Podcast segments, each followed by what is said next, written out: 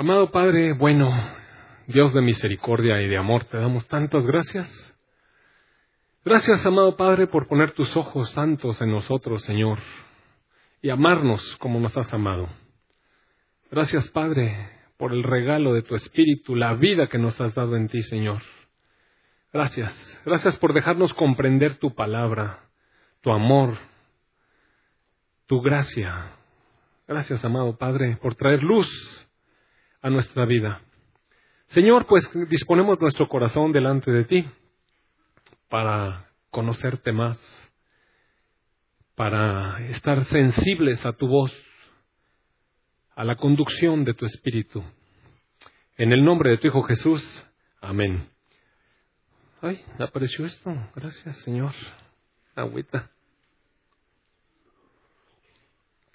Bueno, eh, Fíjense ustedes, amados hermanos, que en esta semana, no, no esta semana, fue hace como unas dos o tres semanas, no me acuerdo.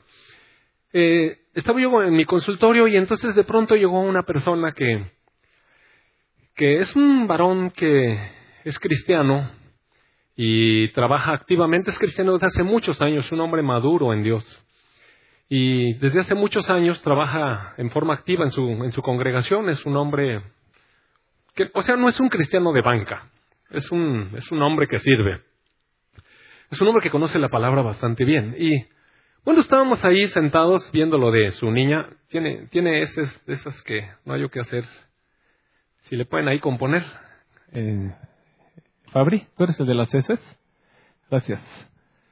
Entonces, eh, este hombre, de pronto, sí, mire, de la nada, estábamos avanzando en la consulta, ya mero se iba y de pronto me dice, dice, oiga, doctor, ¿Y usted qué opina? Bueno, él sabe, ¿no? Eh, somos amigos aparte, entonces él sabe la función que yo tengo aquí.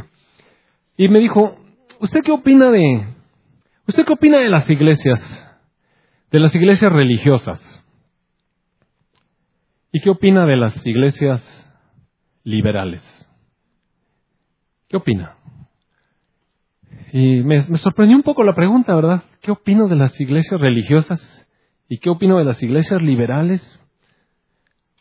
Y me quedé pensando, bueno, es que, pues si no son partidos políticos, ¿verdad? La, iglesia, mire, la iglesia debería ser la iglesia de Cristo, la iglesia adecuada. Y entonces creo que a veces lo que ocurre es que no tenemos una comprensión de lo que es la iglesia.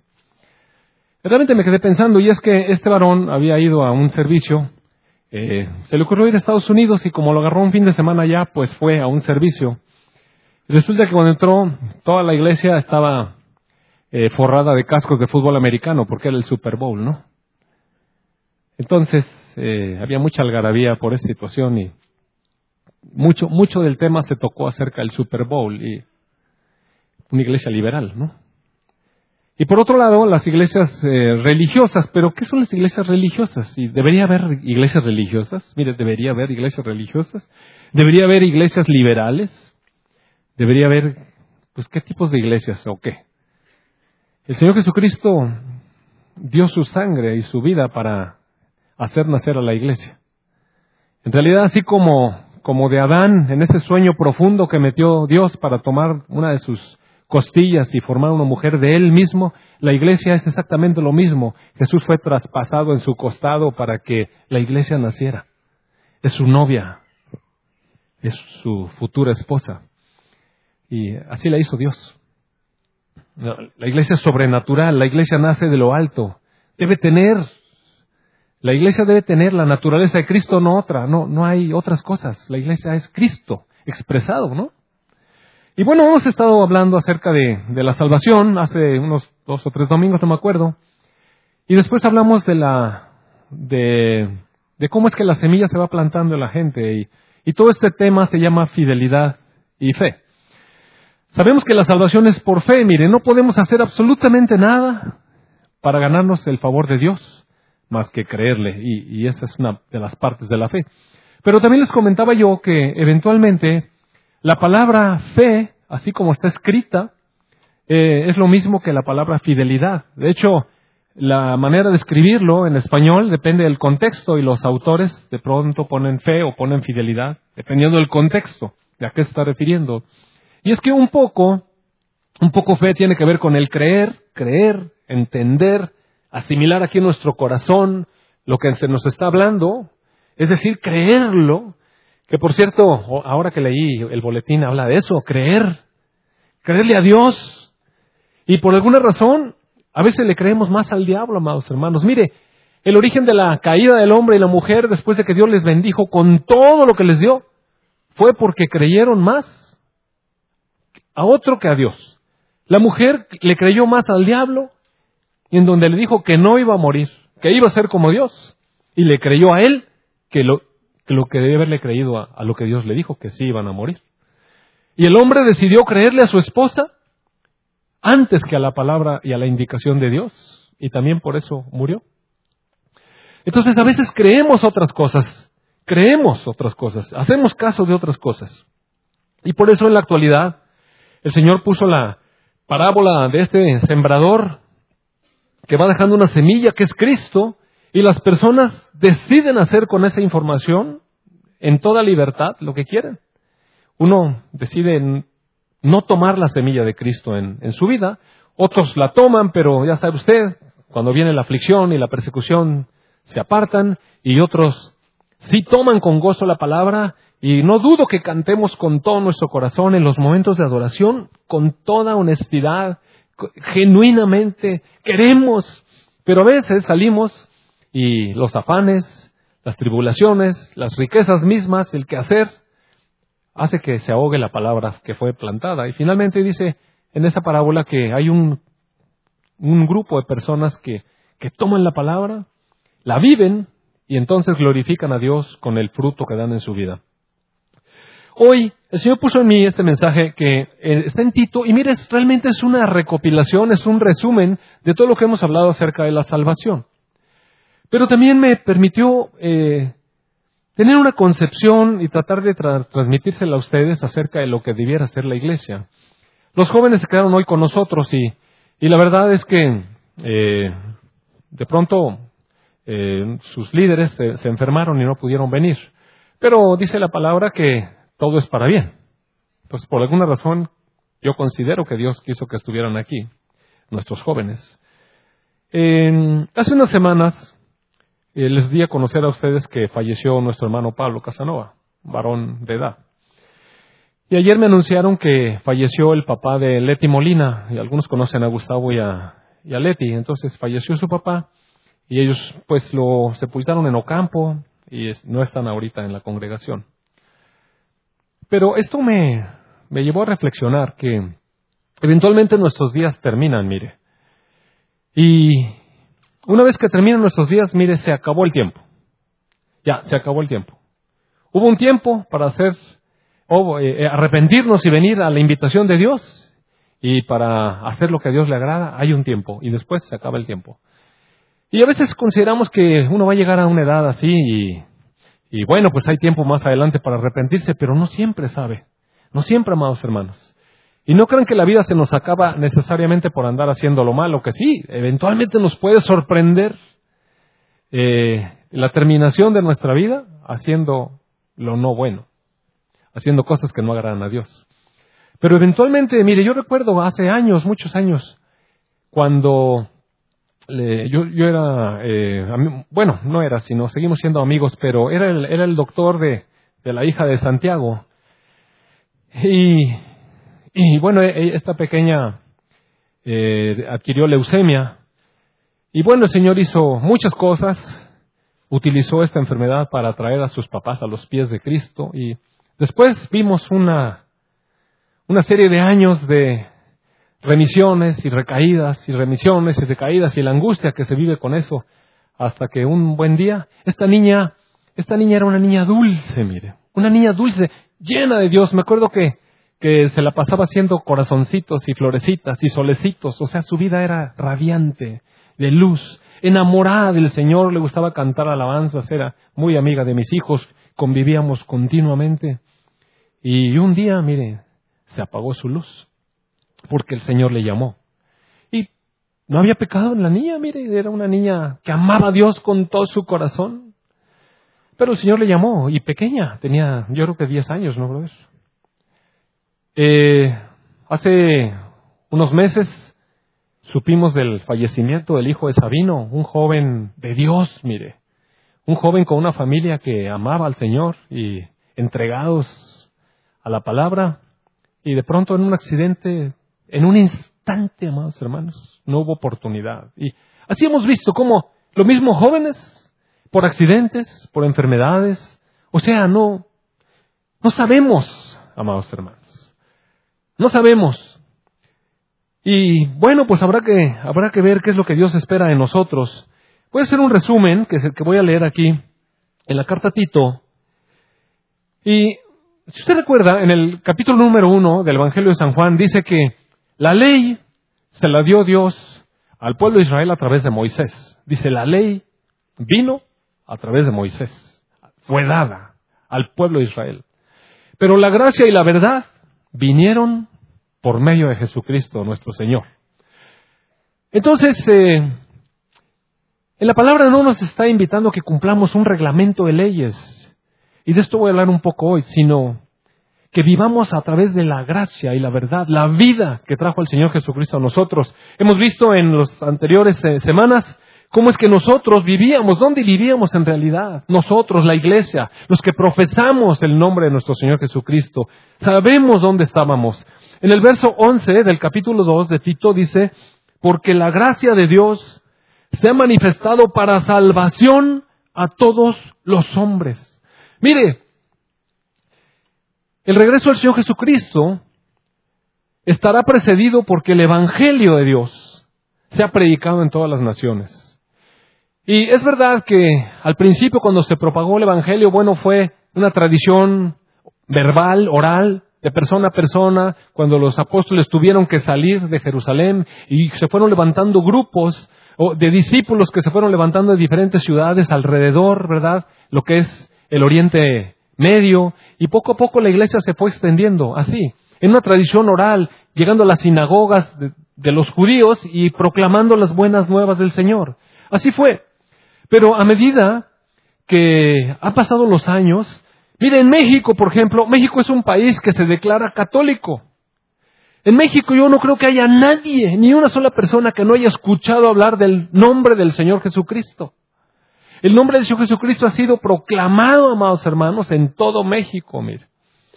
En una ocasión, recuerdo haber leído un libro, a mí me gustaba mucho leer historia de México, y entonces eh, leí muchos libros acerca de la vida de Hernán Cortés.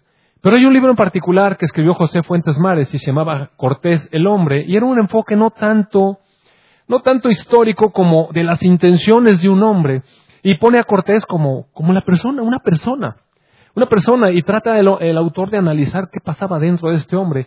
Y bueno, mire, Cortés tenía muchos defectos, pero era un devoto, devoto de la fe. Y tenía unos arrebatos a veces, o sea, unas valentías que, pocas personas han tenido. ¿Sabe usted que en una ocasión eh, acababan de llegar a la Ciudad de México, eran, eran menos de mil españoles los que llegaron? Si no mal recuerdo, deben haber sido entre 300, 600, no me acuerdo bien, pero, pero eran muy poquitos y Tenochtitlan tenía más de un millón de habitantes y era un pueblo guerrero, era un pueblo guerrero. Entonces Moctezuma lo subió al templo de Huitzilopochtli para que pues tenía un poco de miedo, que yo pienso que fue un miedo infundido por Dios. Y entonces eh, llega Cortés y arriba, donde se hacían los sacrificios a Huichilopochtli, el dios principal de los aztecas, ¿sabe qué hizo? Agarró su carabina y le puso un tancazo al ídolo y lo tiró y lo rompió. Y dijo, aquí no se va a adorar más esto, porque se horrorizó de los sacrificios humanos que había ahí, sangre y corazones. Y dijo, aquí se va a adorar de aquí en adelante al único Dios verdadero. Traigan una cruz y la puso ahí. Mire, se necesita unos pantalones enormes, oiga. Pues, digo, ¿cómo, ¿cómo, hizo eso, no? Pero a partir de ese momento, mire, entró la fe. Y Cortés sabía muy bien el corazón de algunas, de algunas personas. Y, y una vez que empezó a establecer la conquista, pidió a los reyes de España que mandaran misioneros. Pero dijo, ¿sabe qué? Mándenme misioneros, pero no de todos. Mándenme de los franciscanos, de esa gente que no está buscando riqueza, del que está realmente enamorado de Jesucristo. Esos quiero aquí. Y se empezó a proclamar la palabra del Señor. Y bueno, tenemos una historia ahí de ¿qué? 500 años de, desde entonces, de la conquista de México. Y se ha proclamado, toda la gente sabe de Jesucristo. Toda la gente sabe de Jesucristo, aunque a veces se porte como sea. Tengo un grupo de amigos que son investigadores y nunca hablan de la religión, nunca, nunca. Pero en una ocasión, no me acuerdo qué hubo, creo que hubo una graduación de unos muchachos y tuvimos que ir a, una misa que hicieron. Y entonces llegaron dos de mis compañeros, estos que nunca, jamás mencionan el nombre de Dios, jamás. Y este, llegamos allí y de pronto, ¿sabe qué hicieron estos dos? Mire, se pusieron de rodillas, se persinaron. Interesante, ¿verdad? Sea, bien que saben. No, si bien que saben. Bien que saben. Entonces, aquí dice que la gracia de Dios se ha manifestado para salvación. ¿Para qué se manifestó la gracia de Dios? Para salvarnos, amados. Y se manifestó a todos los hombres. Mire, en la actualidad, en la actualidad, con los medios de comunicación que hay, eh, prácticamente el Evangelio puede llegar a, a cualquier rincón. Y ha habido por muchos años misiones en la India, misiones en la China, misiones en Vietnam, misiones donde sea. El Evangelio se ha propagado por toda la tierra y para estas alturas, la mayor parte de la tierra, casi todas las naciones saben que la gracia de Dios se manifestó para salvación a todos los hombres, mire. Porque el Señor Jesucristo murió por todos los hombres. Por todos. Las mujeres, desde luego. O sea, la humanidad. La gracia de Dios se ha manifestado para salvación. Mire, repita esto, repítaselo adentro, entiéndalo en su corazón. La gracia de Dios se manifestó en Jesucristo para salvarnos a todos los hombres. Pero ¿qué nos enseña la gracia de Dios a través de la salvación? La gracia de Dios nos enseña que renunciando a la impiedad, impiedad significa personas que no tienen que ver con Dios, que tienen a Dios fuera de su vida. Y la gracia de Dios vino para enseñarnos que renunciando a esa impiedad, a ese dejar afuera a Dios de nuestras vidas, y renunciando a los deseos mundanos, vivamos ahora en este siglo. ¿En cuál siglo? En esta era, mire, la etapa que nos toca vivir antes del regreso del Señor Jesucristo. La vida de cada uno de nosotros. Este siglo es para cada generación que le tocó vivir su momento antes de que regrese el Señor Jesucristo. Porque este siglo se va a terminar cuando el Señor Jesucristo regrese y diga fin de la dispensación de la gracia. ¿Para qué se reveló la gracia de Dios? Para enseñarnos que renunciemos a vivir sin Dios y a esos deseos que teníamos mundanos, para que vivamos ahora la época que nos toca vivir de manera sobria, justa, piadosa, es decir, llenos de Dios, aguardando ¿Qué, tenemos que hacer mientras? ¿Qué tiene que hacer la iglesia, los que conocieron y aceptaron en su corazón la gracia de Dios para salvación? ¿Qué tenemos que hacer? Aguardar la esperanza bienaventurada y la manifestación gloriosa de nuestro gran Dios y Salvador, Jesucristo, mire. Esta palabra es potente, mire. Jesucristo es Dios. Y queda muy claro aquí. ¿Qué estamos haciendo la iglesia? La iglesia debiéramos estar llenos de la presencia de Dios, viviendo sobriamente, con justicia y llenos de Dios, aguardando el regreso de la manifestación ahora gloriosa. Porque el Señor Jesucristo vino en una manifestación de humildad. Si usted recuerda, vino a nacer en una familia pobre, en un pesebre rodeado de burros y de vacas. Y vivió como un hombre sencillo y vivió sin riquezas ni como un rey, sino en toda humildad, obedeciendo al Padre en todo y siendo entregado su vida a los pecadores para derramarla por nosotros. Pero la gloriosa venida del Señor Jesucristo va a ser en poder, amados, en toda majestad, en toda gloria, donde toda rodilla se va a postrar y toda lengua a declarar, Él es el Señor, Él era el Señor, Él era el Señor. Algunos lo vamos a declarar, mire, con gozo y alegría, y otros lo van a declarar con tristeza, con lamento y llanto. Sí era el Señor.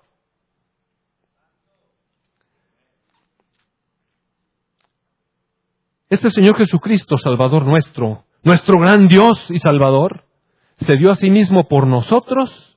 Pero ¿por qué se dio? Mire, ¿por qué se dio el Señor Jesucristo a nosotros? Estaba obedeciendo al Padre. La humanidad estaba totalmente perdida. Se dio a sí mismo por nosotros para redimirnos. Redención significa comprar algo, rescatar algo que ya no nos pertenecía. La mejor palabra que traduce redención son estas cosas que se empeñan. Ya casi no se utiliza mucho el empeño. Antes era común. Las casas de empeño, donde no le alcanzaba uno y se quitaba algo y lo iba ahí, lo empeñaba ahí, le prestaban cualquier bicoca y después, si podía, lo rescataba. Y si no, se perdía. Entonces, redimir significa ir a, a tomar lo que era. Los hombres le pertenecieron a Dios, pero se entregaron en manos del maligno por haber escuchado su voz, por haber obedecido su voz. Pero el Señor Jesucristo se dio a sí mismo por nosotros para redimirnos de esa iniquidad, de ese vivir lejos de Dios, de ese vivir sucios y purificar para sí un pueblo propio, celoso de buenas obras. Mire, eso es la iglesia. Somos las personas que hemos entendido que vivíamos sucios, impíos, perdidos, extraviados, pero que la gracia se manifestó y que nos dio su vida a cambio para Él, para tener un pueblo propio, un pueblo que fuera celoso de hacer lo correcto delante de Dios. Después viene un pequeño versículo, el verso 15, en donde el apóstol Pablo le dice a Timoteo, digo a Tito, ¿por qué? Porque Tito era un, era un predicador muy jovencito. Y le dice, Tito, habla esto, exhorta y reprende. Es decir, si es necesario, regaña. Hazlo con toda autoridad y que nadie te menosprecie. Porque, ¿sabe por qué? Porque es la palabra de Dios, mire. No es porque Tito fuera el chavo ahí nice o el hijo consentido de Pablo o el carita o nada, mire. Era el hombre designado por Dios para llevar la palabra. Y Pablo le dice, háblalo, exhórtalos, incluso si es necesario, regáñalos con toda autoridad y que ninguno te menosprecie. Amados, yo ni soy Tito, ni soy chavito, ni nada de eso. Ni pienso regañarlos tampoco. La verdad es que lo único que quisiera yo es eh, proclamar la palabra de Dios, de manera que vayamos tomando cada uno de nosotros conciencia. ¿Qué somos como iglesia? ¿Qué espera el Señor Jesucristo que dio su vida por nosotros? ¿Qué espera de nosotros? Porque, ¿sabe? Uno espera cosas. Uno espera cosas. Recuérdales, le dice Pablo a, a Tito, recuérdales que se sujeten a sus gobernantes y a sus autoridades. Recuérdales. La iglesia debe sujetarse a los gobernantes, no andar hablando de los gobernantes. Por eso yo he insistido, he insistido. Vamos a orar por nuestros gobernantes, mire. Vamos a orar para que Dios les conceda un entendimiento de lo que tienen que hacer que les dé las estrategias para guiar un pueblo, porque Dios los puso allí con una responsabilidad. Y déjame decirle que aunque sean gobernantes no cristianos, Dios es uno, y Él levanta las autoridades, y un día les va a pedir cuentas. Un día les va a pedir cuentas a todas las autoridades. Pero en todo caso le, toca al Señor hacer justicia. A lo que nos toca a nosotros hacer es a obedecer nuestras autoridades y honrarlas, sujetarnos a ellos. Y no solamente las autoridades civiles, sino hay autoridades en todo sitio, mire. Hay autoridades en nuestro trabajo, cada uno de nosotros tiene un jefe. Y debiéramos sujetarnos a nuestro jefe como al Señor. Cada uno de nosotros tiene un padre. Y lo que la palabra nos anima es sujétese a su autoridad. Es su papá. Es su mamá. Y estoy hablando con los jóvenes. Porque de pronto los jóvenes, ¿sabe qué es? De veras que mire, a veces me da tristeza. Me da tristeza la condición que tienen los jóvenes. En la semana vi a un, a un paciente que, bueno, unos pacientes eran un papá y una mamá. Mire, gente que tiene una posición económica muy desahogada. Yo creo que bastante más arriba de la que tenemos la mayoría de nosotros aquí. Tienen muchos recursos económicos. Entonces llegaron ahí con sus dos niños. Y entonces estos niños estaban allí y resulta que uno de ellos este, tenía catarro y el otro también, pero uno estaba más malo. Y este estaba enojado porque por culpa de su hermano se enfermó, porque le puso muy frío al aire. Entonces, la verdad es que estaba de bien mal humor y entonces, pues yo los conozco desde que nacieron, desde que eran pequeñitos. Entonces, tengo mucha confianza y, me acerqué y le digo, ¿por qué está enojado? Bueno, era una niña. ¿Por qué está enojada, mamacita? Y, es que por su culpa me enfermé, quién sabe qué, le puso bien frío. Y, y, entonces, bueno, estaba tratando de razonar con ella, pero mire, estaba en un plan de esos de sin razón. Y le digo, bueno, pero oye, tiene una recámara con un clima, ¿no? Y me imagino que debe ser una muy bonita recámara. Entonces le digo, bueno, le digo a la otra, ¿y por qué, por qué le pusiste frío? Porque tengo calor. Dice, sí, pero me pega a mí el aire. A ella no le pega. Le digo, bueno, ¿por qué no se cambian de cama? No queremos cambiar de cama. Bueno, ¿por qué no le prestas el control? No, yo quiero tener el control. Bueno, mire, estaban en este, alegue y alegue. Le digo, bueno, ¿no tienen otra recámara en su casa? Sí, sí hay otra. ¿Y por qué no cambiar de cámara? No, porque la otra no está grande. O sea, mire, pero está risa, pero piense el plan. ¿Sabe cómo está la situación? ¿Sabe cuántas personas no tienen una cama? Y mira la postura de, de jovencitos que les hemos dado todo, que tienen todo y no saben ser agradecidos. Enojado. Eh, eh. Y en una de tantas se le ocurrió al papá intervenir. Y le dijo, bueno, no sé qué. Oiga, excuso decirle cómo le contestó. Mire, de veras que se compungió mi corazón. Y dije, niños que tienen todo. Todo, todo lo que a usted se le ocurra que puede tener un niño, tienen. Todo tienen. Y aparte el amor de sus papás. Y aún así, un menosprecio a sus papás. Menos a un temor de Dios. Oiga eso. ¿Dónde está?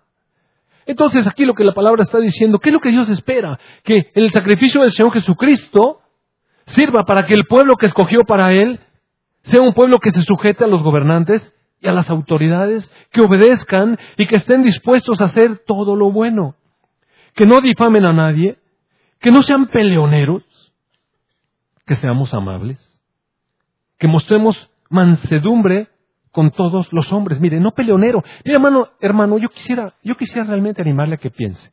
Usted es de las personas que van manejando y van a más tocando el claxon y ¡Órale, quítate!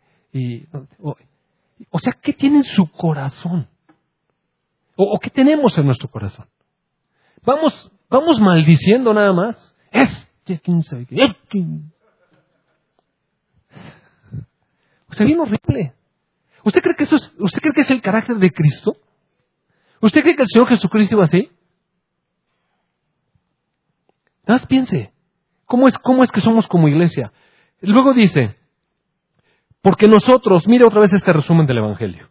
Nosotros está hablando de los que decimos y proclamamos que tenemos a Cristo en el corazón, los que proclamamos ser salvación de Dios, los que proclamamos salvación, los que decimos que somos salvos. Porque nosotros, nosotros los salvos, también éramos en otro tiempo, ¿cómo éramos? Éramos insensatos, éramos rebeldes, estábamos extraviados, Estábamos esclavos de concupiscencias, toda esa cosa que brota de adentro para hacer lo malo y lo impuro. Estábamos perdidos en deleites diversos. Vivíamos en malicia y vivíamos llenos de envidia, siempre queriendo lo que otro tiene. Éramos verdaderamente aborrecibles y aparte nos aborrecíamos unos a los otros. Eso es como vivíamos. Sí, así vivíamos. Y Dios es muy claro, no, no, si ustedes estaban bien perdidos. Pero cuando se manifestó la bondad de Dios nuestro Salvador, mira, acabamos de, cantar, Dios es bueno, por supuesto que es bueno, pero muy bueno. Y su gracia se derramó para salvación a todos los hombres. Cuando se manifestó la bondad de Dios, cuando Él se hizo una persona, cuando Él se hizo el Señor Jesucristo, Salvador nuestro, y cuando se mostró su amor para con los hombres, nos salvó. Y nos salvó no por obras de justicia que nosotros hubiéramos hecho. Nos salvó por su misericordia. Pero mire, pero mire, déjame decirles que a veces, a veces pensamos y, otorgamos en la iglesia una gracia bien barata. Y creo que eso es lo que ha pasado con lo que algunos consideran iglesias liberales. Jesús nos salvó, usted no se preocupe. Jesús ya pagó por nuestros pecados, ya nos limpió de todo. Sí, por eso. Sí, Él nos salvó por su misericordia. Y no nos pidió que hubiéramos hecho tal o cual cosa para alcanzar esa misericordia. Vino cuando estábamos perdidos, así como leímos. ¿Y qué hizo? Lavarnos por medio de la regeneración. Y cantamos otra canción que decía, todo es nuevo, todo es nuevo. Sí, todo es nuevo. Nos regeneró, nos creó otra vez, nuevos. ¿Dónde está entonces el que podamos apelar? Es que yo atrás y no sé qué, y que me hicieron y me dijeron, y es que yo sufrí. ¿Sabe qué? Todo es nuevo en Cristo, amados hermanos. El Señor Jesucristo no tiene sesiones de psicoterapia, mire.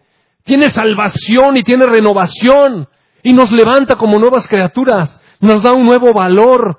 Entonces estamos, estamos salvados, lavados porque nos regeneró, por medio de renovarnos, hacernos nuevos en el Espíritu Santo, Espíritu que derramó en nosotros abundantemente por Jesucristo nuestro Salvador. Mire, el Señor no se reservó, nos dio mucho más que estos padres que somos a veces y que les damos a nuestros hijos cualquier cantidad de cosas. O sea, nos dio todo, su vida, su espíritu, su esencia, su ser. Eso nos dio. Y nos lo dio abundantemente por medio de nuestro Señor Jesucristo, porque creímos en Él. Pero ¿para qué nos lo dio?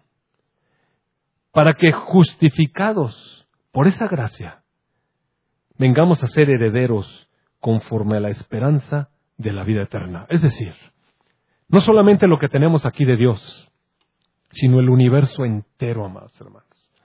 El universo entero.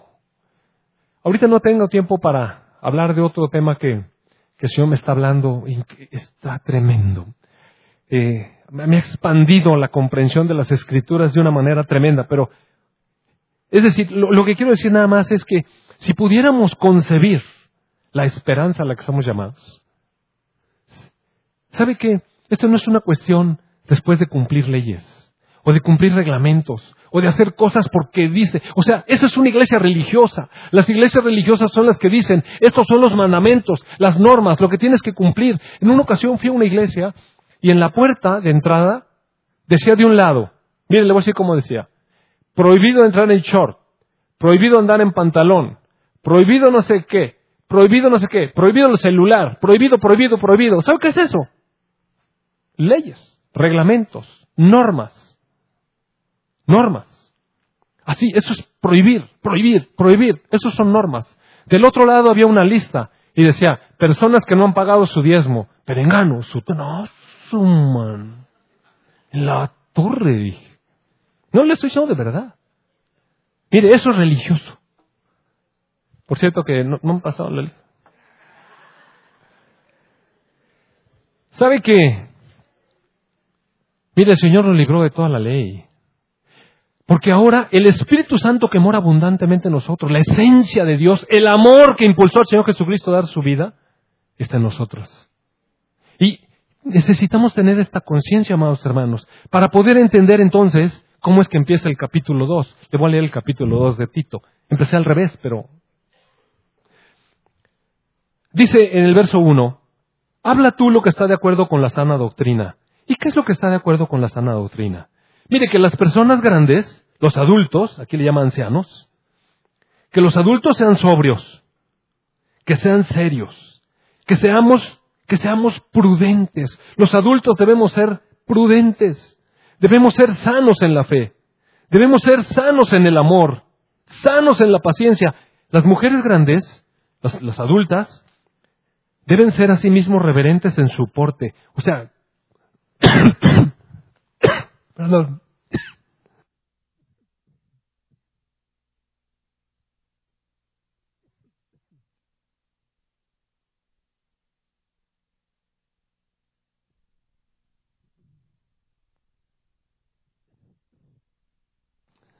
Una disculpa.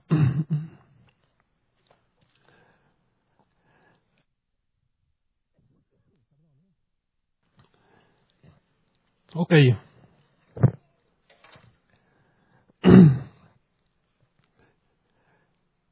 creo que no debo hablar de las mujeres, ¿verdad?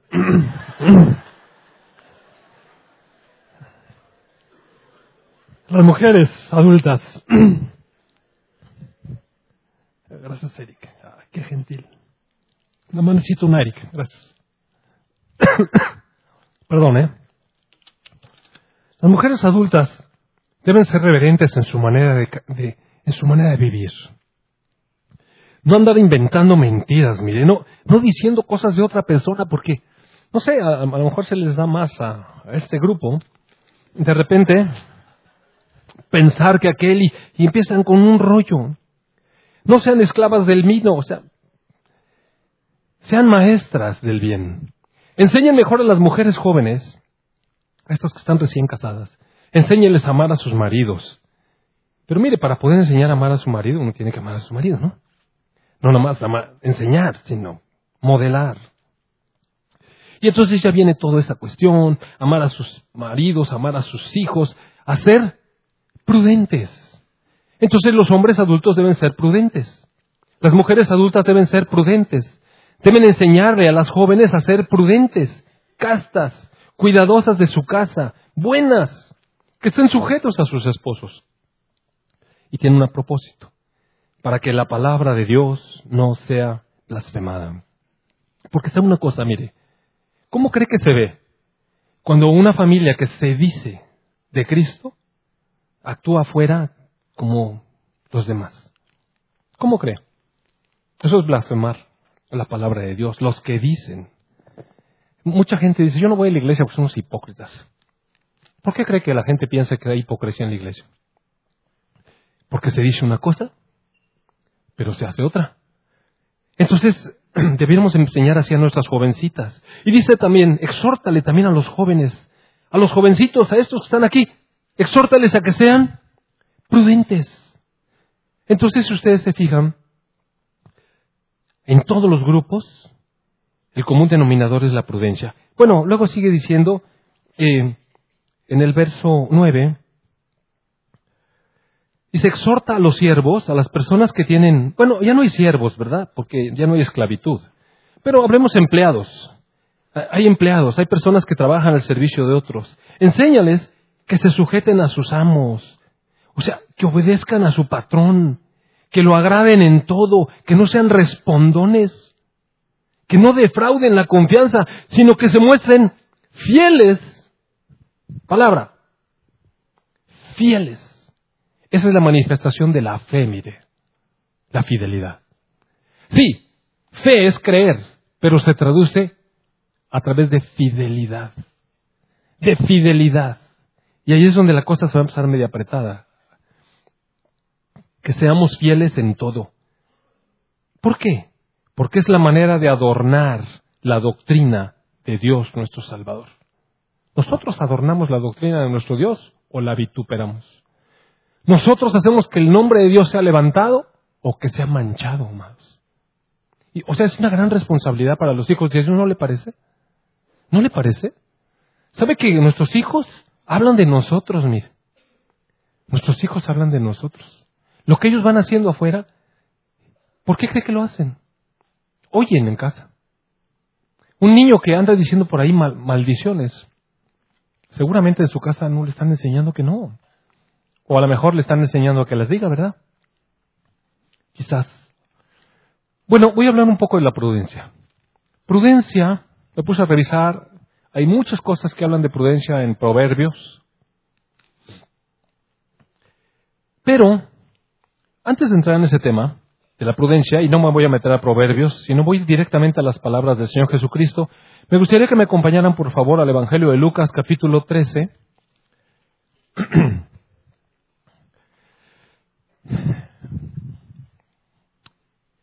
La semana pasada yo dije aquí que a veces tengo resistencia. No, no resistencia, no es que, no es que me oponga. Tengo mis reservas, tengo tengo reservas a veces en este llamar a la gente que pasa al frente a recibir a Cristo en su corazón. Porque yo creo que yo creo que la fe es algo que, que ocurre en, o sea, de pronto le puede tocar ahí, en donde usted está, y abrir su corazón a Jesús y, y lo que sea. Y a veces me da la impresión de que este pasado al frente le da más satisfacción al predicador de decir, hoy salvamos 15 almas y como que si fueran éxitos personales. Como mi sermón estuvo tan tremendo que alcancé a no sé cuántos.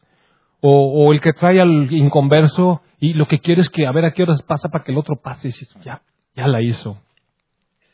Mira, déjenme leerle una, un poco la escritura. Y aparte, no estoy en contra de eso y le voy a decir, hoy yo voy a invitar a algunos a que pasen al frente. Porque no, no estoy peleado con eso, pero, pero cheque estas escrituras.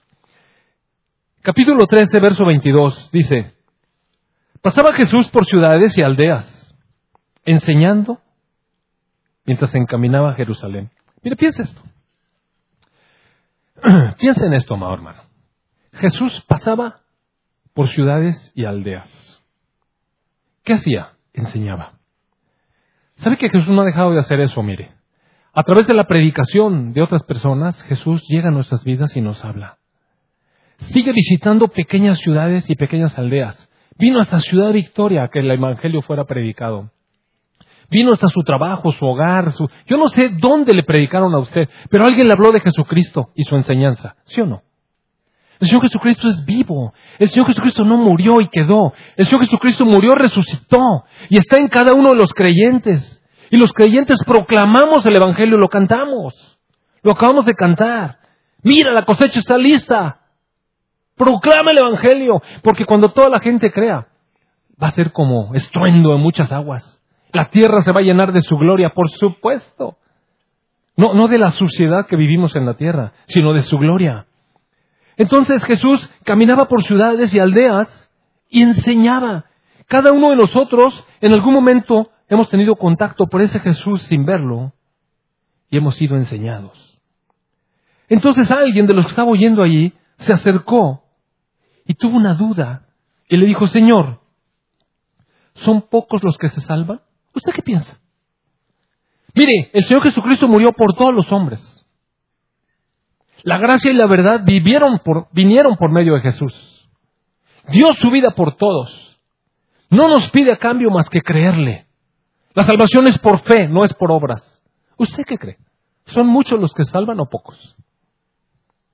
Es un regalo. Ahí está la disposición. ¿Se salvan muchos o pocos? Bueno, el Señor le contestó. Él es el que sabe, ¿no? Esfuércense por entrar por la puerta angosta. A ver, ¿qué pasó? Esfuércense. Esfuércense por entrar por la puerta angosta, porque les digo, les digo, está Dios hablando más. Dios está hablando. ¿Sabe qué? Cuando venimos al Señor clamando por sus promesas, ¿qué es lo que pensamos? Ojalá Dios sea fiel.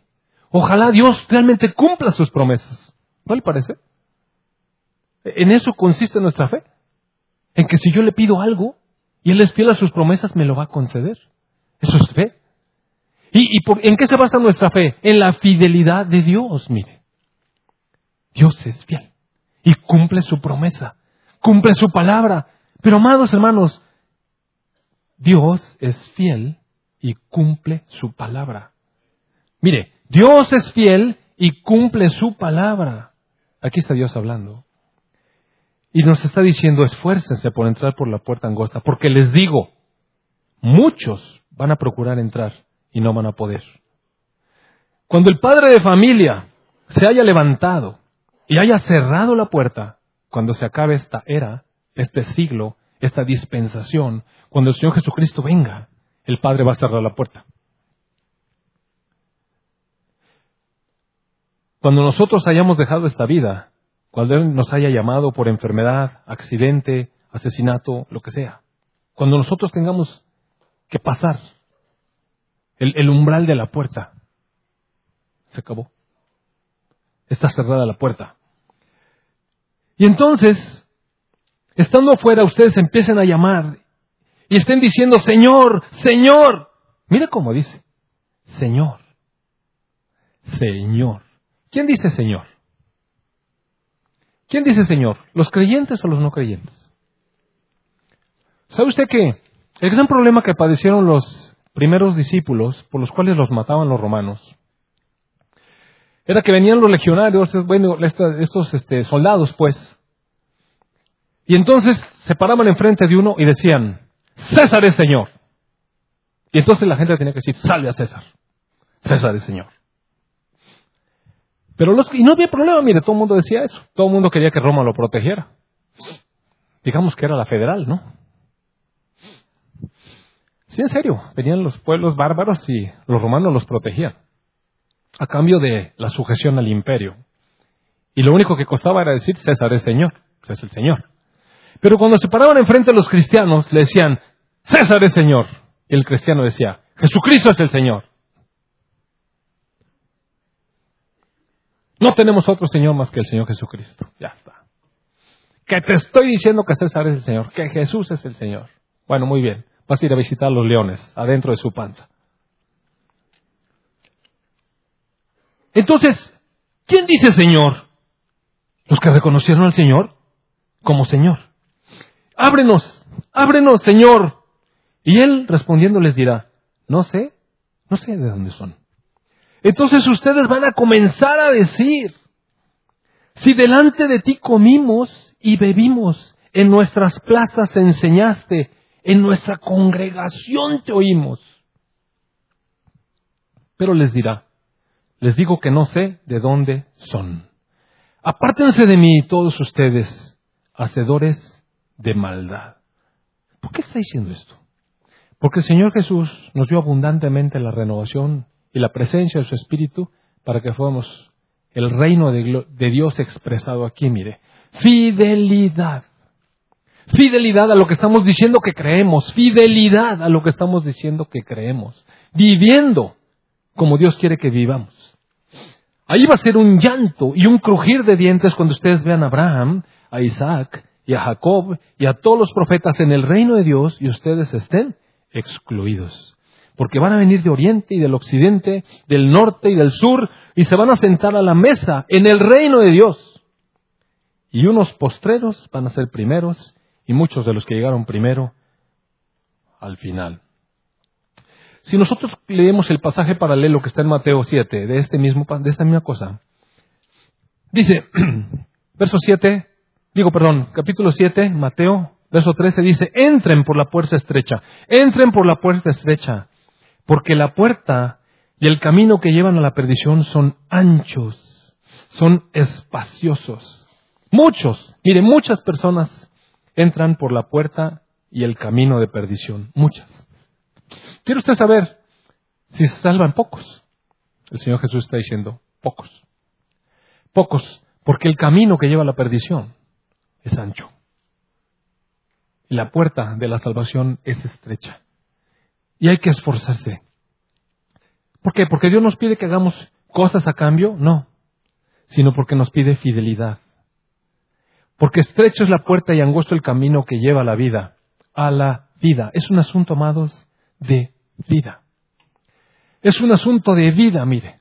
No es un asunto de qué hacer, sino de vivir.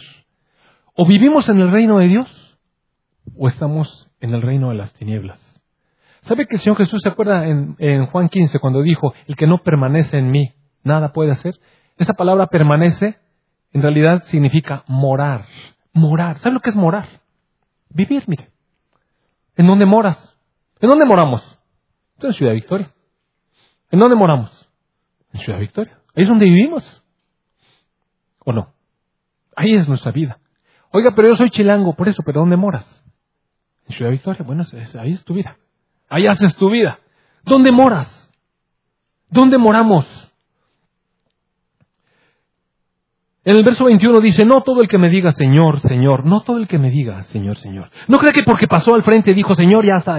Aquí, excelente. No, no, no, no todos. No todos van a entrar en el reino. Solamente el que hace la voluntad de mi Padre que está en los cielos. ¿Sabe por qué? Porque la salvación demanda fe, fidelidad. Fe, fidelidad. No nada más creer. No es un asunto psíquico, mire. Es fe, fidelidad. El que hace la voluntad de mi Padre, ese y muchos van a decir en aquel día, Señor, pero si profetizamos en tu nombre, hasta andábamos echando demonios, hasta hicimos milagros. La palabra de Dios dice que les va a declarar, nos va a declarar, nunca les conocí. Apártense de mí, hacedores de maldad. Wow, amados hermanos. Mire, es para sacudir. Dios es fiel y su palabra se cumple. Dios es fiel y su palabra se cumple. Es para temblar de verdad. Mire, es para temblar. En el capítulo 8 del libro Juan, hay una frase pequeña que es, lo que marcó en esta congregación el llamado de Dios para lo que es la visión de esta iglesia. Está en el verso 31 y dice, dijo Jesús a los judíos las personas que creyeron en Él. Esas personas que confesaron que Jesús es su Señor. ¿A quién le dijo? No a los incrédulos, mire, a los creyentes. Si ustedes permanecen, moran, viven en mi palabra, serán verdaderamente mis discípulos. ¿Cuál es el llamado de la congregación? A ser verdaderos discípulos. Ser verdaderos discípulos. Entonces, cuando ustedes permanezcan en mi palabra, van a conocer la verdad. Y la verdad les hará libres. Y sabe que, amados hermanos, desafortunadamente muchos, muchos de nosotros no somos libres, mire. Seguimos siendo esclavos de muchas cosas. Muchos aquí seguimos siendo esclavos de cosas. Y, y eso me da realmente mucha tristeza. y me hace revisar también mi vida. ¿De qué soy esclavo? ¿En qué no estoy obedeciendo a mi Señor Jesús? ¿En qué no estoy siendo fiel a mi Señor Jesús? ¿En qué estoy viviendo en tinieblas? Entonces dijeron que unos le dijeron que ellos eran libres y no sé qué, pero el Señor Jesús les contestó, de cierto les digo que todo el que hace pecado es esclavo del pecado. Y el que y el esclavo no queda en casa para siempre, el hijo sí. Y si el hijo los hiciere libres, ustedes serán verdaderamente libres. Entonces ellos seguían alegando que no, que si eran libres. Y en el verso 44 dice, mire, fíjese bien, amado hermano, porque esta es otra dimensión. Esa es otra dimensión. Ustedes son de su padre el diablo, porque los deseos de su padre quieren nacer. Él es homicida desde el principio y no permanece en la verdad porque no hay verdad en él. Cuando habla mentira, habla de lo que es suyo porque es mentiroso y es padre de mentira. Y luego en el verso 45 dice una frasecita, mire, frasecita. Y a mí, porque digo la verdad, no me creen. Yo le preguntaría, ¿usted cree que esto que está diciendo el Señor Jesús es la verdad o no? Él está diciendo la verdad. Lo que nos está diciendo es, si ustedes permanecen esclavizados al pecado, en realidad están sirviendo al reino de las tinieblas. Es como ser hijo del reino de las tinieblas. Mire, ese reino de las tinieblas decimos, no, hombre, son cosas de, pues sí, pero póngalo futurista y entonces a todo el mundo le gusta. Vaya a ver la guerra de las galaxias y va a salir Darth Vader. ¿Qué? Darth Vader, no ese, ¿no? ¿Sabe qué es? ¿Sabe qué es Darth Vader, el mono ese negro? Es el príncipe de la oscuridad. ¿A qué le suena? Pero eso sí, ahí andamos con que la fuerza te acompaña. Y le compramos a nuestro hijo el... Pero le enseñamos a más. ¿Acaso le estamos enseñando a nuestro hijo, a nuestro joven, lo que eso significa? Nuestros hijos están con su cosa aquí, tableta que le compramos con todo nuestro amor, nuestro querido hijo consentido, amado, y anda jugando el Pokémon. ¿Y sabe qué es? Demonios de bolsillo. O sea, trae al diablo aquí dentro de su bolsa jugando con él. Usted le instruye. Ya, pero él no. Verá que tú no. Es que sabe que, ¿dónde estamos? O sea, ¿dónde estamos como papás? ¿Y nosotros? Voy a ir, voy a terminar con esto. Mire, no me gustaría que lo viera como, y como una regañada, porque yo no soy quien para regañarlo, sino la exposición de la palabra de Dios. Por otra parte, tampoco como leyes. No, no son los mandamientos, cosas que se mandan a hacer, sino la expresión de una vida nueva. No somos todos nuevos. ¿No cantamos eso? Todo es nuevo. Y vivimos en esa novedad de vida, mire. O todo es nuevo, pero seguimos viviendo en la vieja vida. Calcúlelo. Presénteselo a sí mismo. Fíltrese. Fíltrese a través de lo que son los mandatos. En el capítulo 2 de la primera carta de Juan dice, verso 1, hijitos míos, hijitos, hijitos míos, mire el amor con que Dios nos habla. Estas cosas les escribo para que no pequen. Y si hubiera alguno, si alguno hubiera pecado, ah, tenemos abogado para con el Padre, a Jesucristo el justo, porque Él es la propiciación por nuestros pecados, y no solamente por los nuestros, sino los de todo el mundo. Pero, ¿realmente el, el mundo valora esto? ¿El mundo valora esto? ¿Y la iglesia lo valora? En esto sabemos que que nosotros lo conocemos. ¿En qué sabemos que conocemos a Jesús? Si guardamos sus mandamientos. Es verdad que a veces nos tropezamos, sí, mire, hay tropezón. De pronto, de pronto, nos asalta el enemigo y nos toma mal parados y cuando nos dimos cuenta ya dimos una contestación inapropiada. El, viernes en la noche estaba yo en el grupo de, de la iglesia en el hogar. Y estábamos platicando, la verdad estábamos platicando bien, pero de pronto, no sé, de pronto se polarizó un poquito ahí este, mi postura y, otra postura ahí. Y de pronto yo levanté la voz. Y le doy tantas gracias a Dios por mi esposa, porque ella me puso la mano en la pierna y me dijo, te estás exaltando. Y ¿sabe qué? Yo, yo pedí perdón. Porque no tenía por qué exaltarme. Pero, o sea, de pronto nos asalta, pero podemos regresar, mire. No se, no se trata de practicar el pecado, se trata de que tenemos un abogado y vengo, Señor, perdóname. Y le pedí perdón a mi hermano, que a mis hermanos ahí, perdón. Yo no me debería haber exaltado. Perdón, perdónenme. Entonces, gracias a Dios, que si alguno cae en estas, en estas fallas, tenemos abogados con el Padre. A Jesucristo el justo, que es la propiciación por mis pecados y los de todos. Pero una cosa debo saber, que si yo digo que le conozco, debería estar guardando su palabra. Porque el que dice yo lo conozco y no guarda su palabra, ese es un mentiroso. La verdad no está en él. Pero el que guarda su palabra, en este verdaderamente el amor de Dios ha perfeccionado, porque en esto sabemos que estamos en Él. Si nosotros decimos que permanecemos en Él, deberíamos andar como Él. Y después el apóstol Pablo, digo este Juan, entra en un asunto, mire, totalmente, amados hermanos, práctico. Miren, hermanos, no le estoy escribiendo un mandamiento nuevo, verso 7, sino lo antiguo, lo que han oído ustedes desde el principio, el mandamiento que siempre han oído. Sin embargo, luego agrega en el verso 8, les escribo un mandamiento nuevo. Es verdadero. Él en ustedes, porque las tinieblas van pasando y la luz, la luz verdadera ya alumbra. El que dice que está en la luz, pero aborrece a su hermano, ese está en tinieblas. El que ama a su hermano, ese permanece en la luz y en él no hay tropiezo. Pero el que aborrece a su hermano, está en tinieblas, anda en tinieblas, ni siquiera sabe dónde va, porque las tinieblas le han cerrado, le han cegado los ojos. Mire, este es un llamado tremendo, cómo nos estamos relacionando unos con otros, todos amados. Porque la gente de repente sí nos saca de quicio, mire.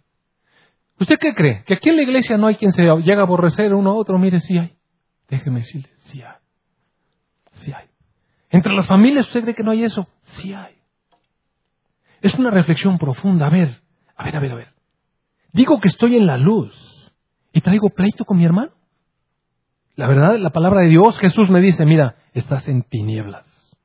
Estás en tinieblas. En el verso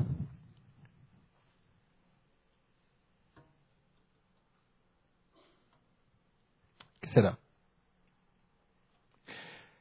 Uno del capítulo 3 dice, miren, miren el amor que nos dio el Padre. Miren qué amor nos dio Padre para que podamos ser llamados hijos de Dios. Por esto el mundo no nos conoce porque no le conoce a Él.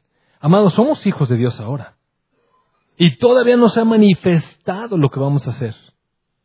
Pero cuando Él se manifieste vamos a ser semejantes a Él, porque le vamos a ver como Él es.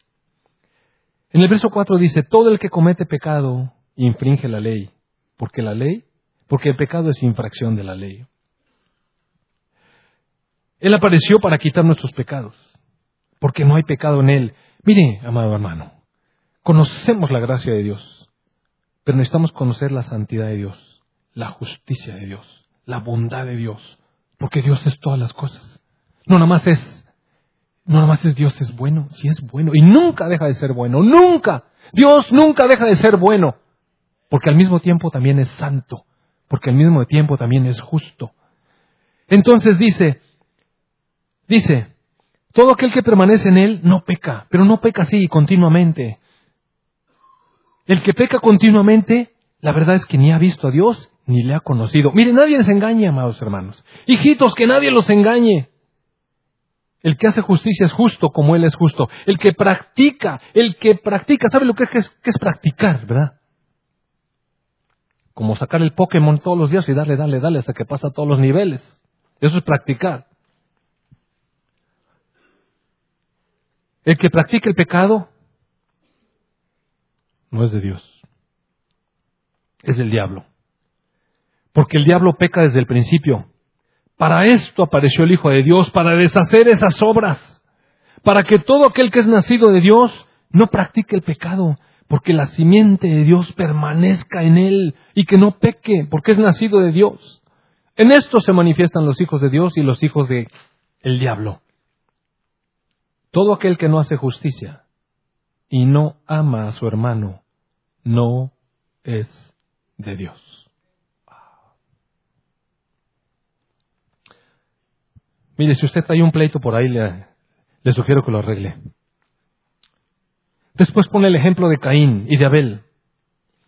En el verso 14 dice, sabemos que hemos pasado de muerte a vida. ¿Cómo sabemos? Porque amamos a los hermanos.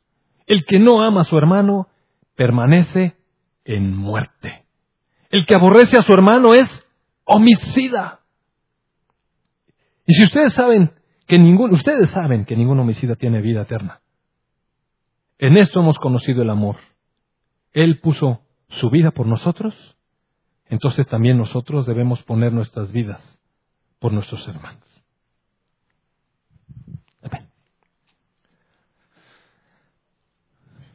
Amado Padre, tu palabra es tan clara.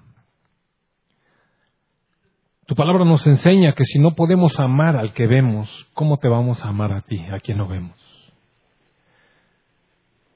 Amado Padre, que ese espíritu que nos renueva, ese espíritu, Señor, que nos purifica, ese espíritu de poder que nos levanta de la muerte, nos conduzca, Señor, por la senda de la vida, a permanecer en ti, en tu palabra, a morar en ti, Señor Jesús, a manifestar tu gloria en esta vida.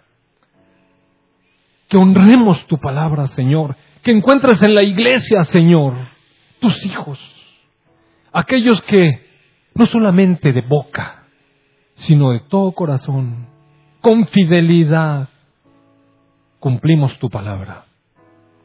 Gracias, amado Rey. Gracias, amado Rey, porque nos amaste a cambio de nada, Señor. Viniste, Señor. Viniste cuando estábamos totalmente perdidos y sucios. Ni siquiera nos interesábamos en ti. Y tocaste nuestra vida. Nos has dado tu espíritu abundantemente. Hemos disfrutado de la gracia de tu amor. Señor, queremos ser fieles a ti que encuentres en nosotros fe y fidelidad, el que hacer, Señor, como corresponde a todo aquel que cree. Gracias. Gracias, Señor Jesús, gracias. Te damos nuestro corazón. Perdona, Señor, nuestros pecados. Perdona nuestros pecados. Perdona nuestros pecados. Ahora sí, mire. Ahora sí. Si alguno de ustedes fue redarguido por el Espíritu Santo, y se siente impulsado por el Espíritu Santo a pedirle perdón a Dios y a decirle, quiero entregarte mi vida de verdad, en toda fidelidad. Quiero creer que lo que tú dices es verdad. Lo creo. Entonces yo le invito a que venga al frente y sea salvo, viviendo como Él quiere que seamos. Entonces sí lo invito.